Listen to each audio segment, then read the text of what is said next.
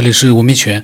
那么接着上一期呢，老晋他分享的那些内容呢，我们再看看他下来又讲了一些什么样的内容。因为他上一期末尾呢提到了动物，我们听一听看他到底讲了一些什么样的内容。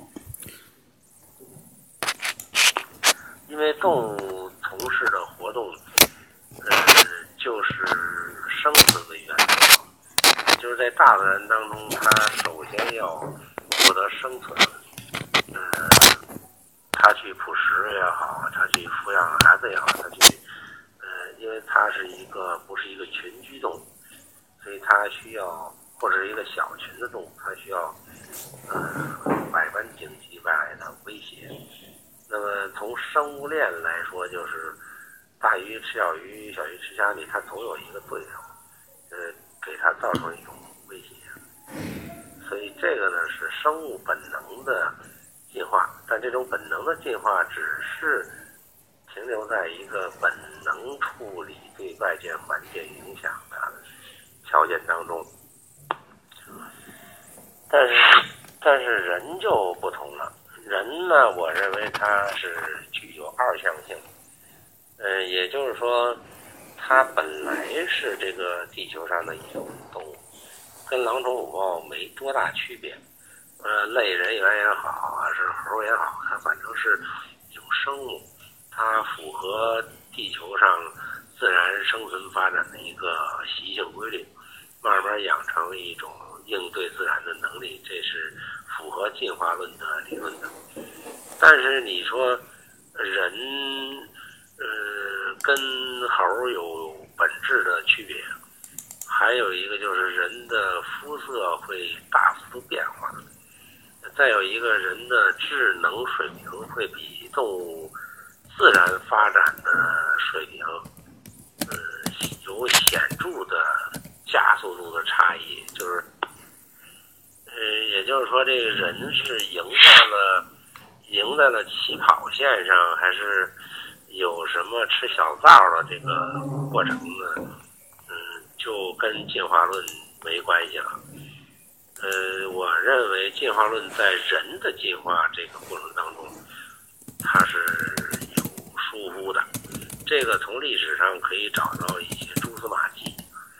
呃，举个实在例子，就是说，呃，人类进化以文明记载以前的事情、传说的事情，可能是咱们不能理解。但是有一个迹象就是。在两千多年前，也就是说，在我们 夏商周这个之后，出现了一个全球智商很高的一群人的集体出现，这个就很怪异了，嗯。你说中国出个老子和孔子，嗯，也就算了。但是呢，印度出个佛祖，呃，包括什么这个，呃，基督啊、释迦摩尼呀、亚里士多德，就是一堆一堆的精英，先后面世，而且他们都。超越了当时人类呢几千年的智商水平，这个就有点突兀了。历史的背景是在一个呃权力纷争和这个利益纷争的前提下，呃，大家的说文化水平不可能说一下出来一个呃逆。时代超时代的一个思想，那么这个就比较怪异了。也就是说，在当时的一种人的心理的呃意识里头，无论如何不可能种下一种超乎寻常的理念，因为我们知道所有都是因果关系，也就是说有前因有后果。那么这些人是超越了当时的前因。而直接达到了一个超越的果。呃，更可笑的是，呃，一个代表东方，一个代表西方，一个代表这个 两不管地带，嗯，形成了分片格局，而且呢，一个宣扬呃宇宙是啥，一个宣扬是，我告诉你怎么达到那个宇宙的尽头，一个宣扬是你。别听他们瞎白话，就是爱就行了。还有一个说是打他们这帮孙子。为什么差异会这么大呢？这个这个所传输的东西，然后随之而来的就是，分片啊，世世界格局的分片东方东方阵营，西方阵营。呃，伊斯兰帝国，大家都好像是把世界的领域瓜分掉了。啊，那个时期好像除了武力瓜分的话，还没有文化瓜分的这种概念。呃，随之而来的就是颜色的差异，好像是我们地球人被人家选中一堆模特涂上颜色，以区分阵营、区分队。院里三队啊，这就比较奇怪了。我觉得你再大的几率也不可能在同一个时期集体爆发，而且这么清楚。那么这就脑洞啊，嗯，阴谋论，我用阴谋论的状态去分析一下，就是说，呃，外星人啊，或者叫智能生物。当然，这个词儿对我来说呢，只是想让大家好理解啊。其实呢，就是我们那个潜意识和潜意识和潜意识深层里边的那个东西，因为他们是高智商的。哎，然后他看到地球这种低智商级别，对于他来说，他可能会。看到你的初始和未来，那么他就知道这里边的演化，如果按照一个猩猩、猴子的演化的话，嗯，这个类人猿呢，可能是最有利的、最有利的一种实验体啊。呃，那么这些高智商的、呃高能量级的呃。生物，他们在宇宙里面，甭管宇宙多大，都是一个球里头，它本身就是球本身。那对于他来说，空间、时间、距离都不是什么个问题，就像现在量子纠缠一样，你想他就跑那头了，同时这比光速快多了，抓就过来了。所以对他来讲，一念之差的话，他就知道啊，地球这块有一帮猴子。嗯，要不然呢？咱们去上那儿溜达去。因为意识的东西，它是没有行为能力的。就像我们一个灵魂，它能有意识，它在意识层面上，但它不会拿起一杯水咕咚咕咚喝下去，也不会踢一脚球就飞起来。就是说，他必须通过一种外在的东西，才能控制我们这个世界的物质。但是这些人呢，他不需要这个。但是呢，他在那个级别形成的一些智商和智能，他就会环顾整个宇宙一些的生物体。也就是说，他看到地球上有这么一个状态，那么他大面积的落户和移民。也就是说，他把生存和轮回改造，因为能量体它也需要修行和改造，也就是积攒到一定更高级的，从低级到高级。那么这个正好说明了，格物致知啊，也就是说，能量体的东西它需要从呃具体的东西去修炼起。它才能积攒宇宙的能量，达到更高的层级，这是一个过程。那么他们选中了地球，选中了人类类人猿。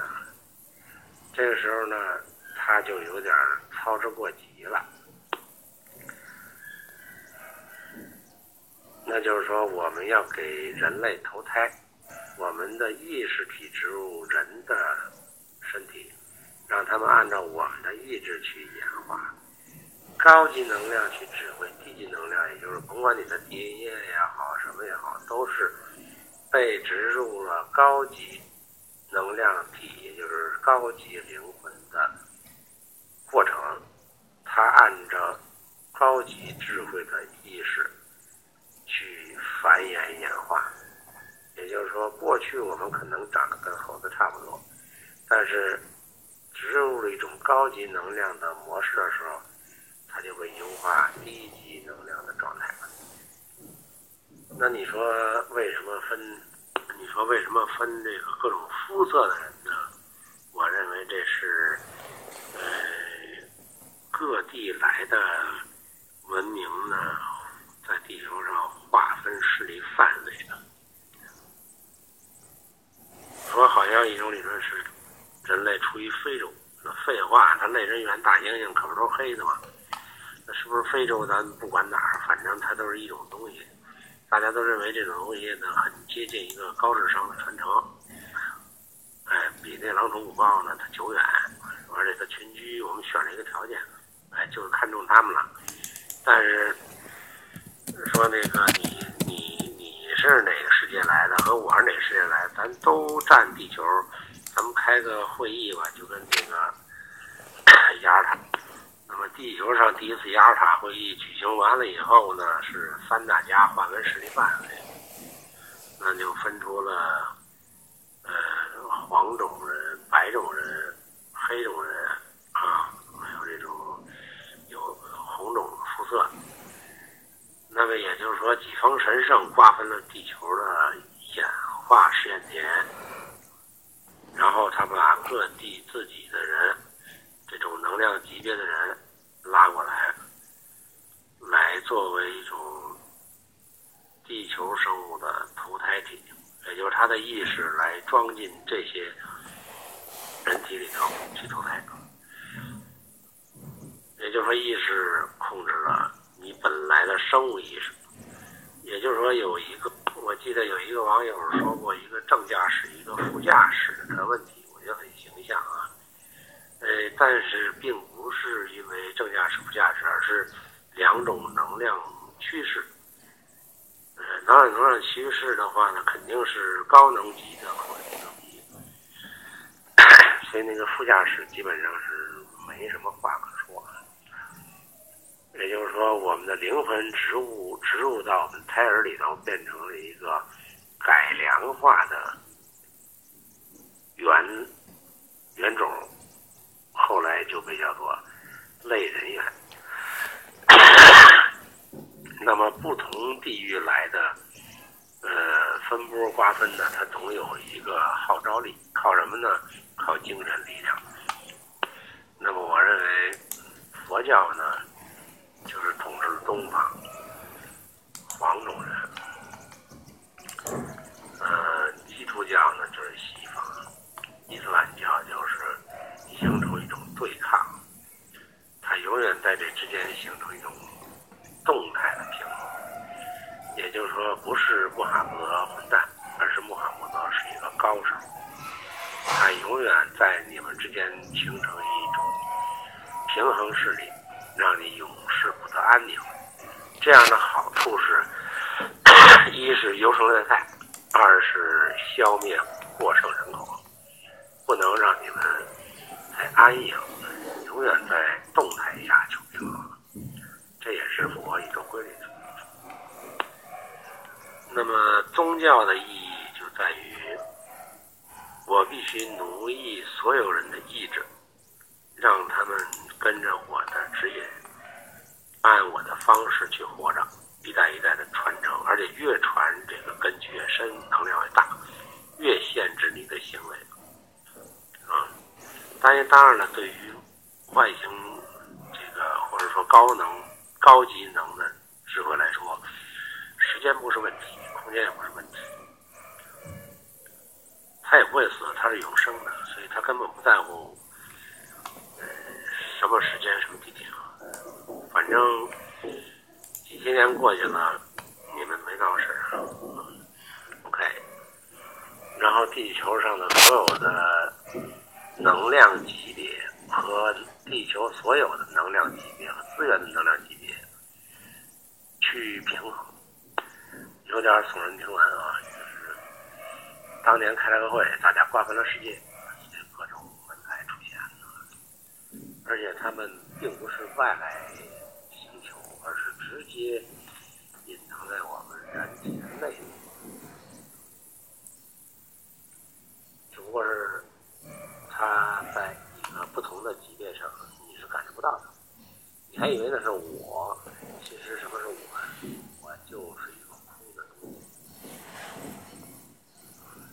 为什么这个差异呢？为什么叫无我呀？也就是说，四肢五官乱七八糟加一块儿都是一堆粒子，而且他们都不会发号施令，都是被控制。那么这个身体呢，肯定不是主观意义上的我。那么老金呢，讲了一些关于人的一个肤色。是怎么样会出现的？就是说，不同的文明呢，他们瓜分了这样的一个势力范围，它是这么样的一个表达，它是想表达一个一个意思，并不是说，呃，具体的就是怎么样怎么样。那么他说这个所谓的这个更高等的这个这个智慧或者是文明呢，其实就存在于我们的体内。呃，反正呢，他所讲的内容呢，我觉得听一听非常的有价值。然后呢，呃，我也一下子我也不知道该怎么去说了。虽然我对他这个肤色的这个呃形成呢，我是觉得并不是很有说服力，因为这个，因为他讲的也比较抽象，你也不能说他错，他并不是很具体的说怎么样就是把人分成了黑人、白人、黄种人或者怎么样怎么样。嗯，这是一个可能性之一。然后具体的呢，我倒是觉得这个肤色不是这么简单，就是因为不同的，这个好像很难说服。呃，但是呢，嗯，你也没办法去呃拿出更多的一个猜想去呃反驳老晋的这个肤色的这个划分是怎么样形成。呃，因为他是这样的前后，他已经形成了他自己的一个设想了。我们只能觉得说，哎，好像也有点说服力欠缺。但是你叫我拿出一个肤色怎么形成的具体的这样的一个猜想，我一下子我也拿不出来，因为我一直觉得挺难弄的。这个肤色的这个呃区域的划分啊，包括这个肤色这么严格的限定，真的是很很。很神奇。那如果说你有你的想法的话呢，欢迎你把它发给我。我的微信号码是 beyond 什么八不能什么八。我的微信的名字呢是九天以后。那么，呃，发来了之后呢，我们会让它被更多的人去知道。至于说人家说的对不对，我觉得这就不是我们每一个听众和爱好者去考虑的范围了。你可以发表你的想法，但是呢，你不要就是跟我所讲的那些伪科学一样的，就是来一句，呃，他说的老老金说的好像不对呀。但是呢，你说他不对也行，你不要去说人家说的不好。然后你有本事，你拿出你自己的想法出来。如果你都没有自己的想法，你去说人家不对就没有意义了。那这个不像是看一部电影，你去评论它。你花了钱去，呃，看了这个电影，你去评论它的好坏，你随便去评论，反正人家赚到你的钱了。我们呢，从研究思索这个世界这个角度来说呢，我们各抒己见，我们不要去做一些，呃，比较。伪科学的行为啊，呃，那么今天就到这里吧。觉得真的是蛮精彩的，听的我也是，我感觉也真的是很神奇。那今天就到这里。